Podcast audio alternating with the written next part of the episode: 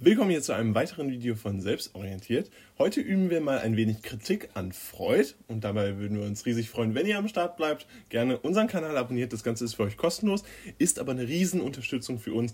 Dementsprechend jetzt kostenlos abonnieren, gerne unser Video liken und dann ansonsten einen Kommentar da lassen. Ansonsten würde ich sagen, starten wir direkt ins Video. Und zwar geht es heute um die Kritik an Freud. Und eine der größten Kritiken, die kann ich direkt mal am Anfang schon mal aussprechen, und zwar arbeitete er kaum empirisch. Das Ganze sehen wir zum Beispiel, wenn wir uns die Psychoanalyse angucken. Seine Traumdeutung hat er ja anhand des Falles Anna O äh, belegt. Und da kann man schon sehen, ähm, einerseits gibt es da viele Vorwürfe, dass er das gar nicht gemacht hat, dass diese äh, Vorwürfe, oder einer der Hauptvorwürfe ist sogar, dass ähm, Anna U gar nicht richtig existiert hatte.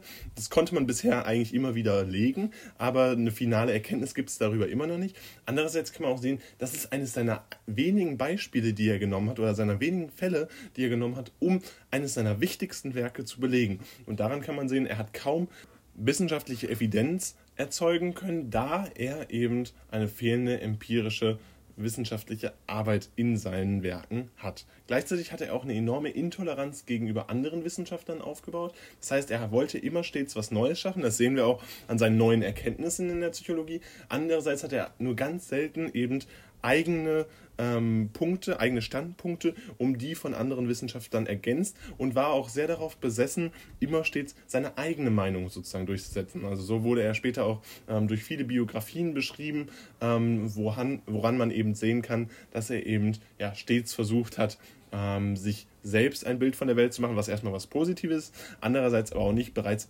bestehende Erkenntnisse eingebunden hat, was meistens eher negativ ist. Ähm, außerdem hat er fehlende wissenschaftliche Präzision genutzt. Das heißt, er war nicht präzise genug in seinen Aussagen, wobei er sehr lehrreich war. Das haben wir bereits schon in unserem Video rund um die Würdigung Freuds gemacht. Guckt da gerne rein, falls euch das interessiert. Alles in der Playlist verlinkt. Ähm, andererseits hat er aber eben nicht wissenschaftlich präzise genug gearbeitet, um viele der Erkenntnisse sozusagen einbinden zu können. Das heißt, viele der Erkenntnisse wurden zum Beispiel durch Anna Freud seiner Tochter eben ergänzt und haben so erst eine richtige wissenschaftliche Präzision bekommen. Außerdem hat er teils auch eine fehlende Eigenarbeit ähm, vorzuweisen. Das heißt, meistens hat er ja viele Assistenten sozusagen für sich arbeiten lassen, unter anderem eben auch Anna Freud, seiner Tochter, hat er häufig eben genutzt, um dann seine eigene Arbeit zu, anzureichern und diese Ergebnisse dann als seine eigenen anzugeben. Aber das ist eben nur ein kleiner Kritikpunkt, denn überwiegend weiß man, dass er tatsächlich seine Ergebnisse ähm, aufgrund seiner eigenen Arbeit hervorgebracht hat. Und dann kann man jetzt noch zu den letzten drei äh, Kritikpunkten kommen. Grundsätzlich kann man immer sehen, dass seine Grundannahmen sehr eindimensional sind. Insbesondere wenn wir uns die Religion angucken, dann hat er dort sehr eindimensionale, ähm, nicht multiperspektivische ähm, Ideen gehabt. Das heißt, er hat da sehr hermetisch abgeriegelt sozusagen gearbeitet und eben dadurch versucht, ähm, einen sehr eindimensionalen Weg in der Wissenschaft aufzuzeigen. Außerdem war er natürlich enorm beeinflusst durch die Lebensumstände, das heißt, wie er sozusagen gelebt hat, wie er aufgewachsen ist als relativ unreligiöser Jude, was dann letztendlich auch Einfluss darauf hatte, wie er zum Beispiel später 1930 ähm, seine Werke rund um die Religion publiziert hat.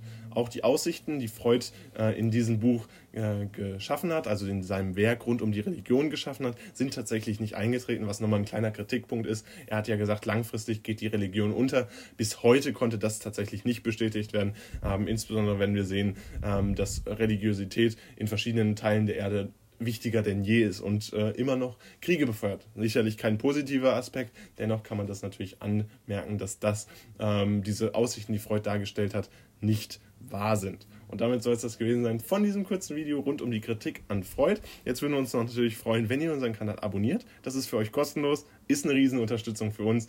Gerne könnt ihr auch in die Links in der Videobeschreibung reingucken. Haben wir einmal unser Instagram-Kanal, aber natürlich auch unseren Podcast auf Spotify, Apple und Google Podcast verlinkt. Gibt es auch auf vielen weiteren Plattformen. Guckt da einfach rein. Ansonsten soll es das dann jetzt gewesen sein. Lasst ein Like da und ciao.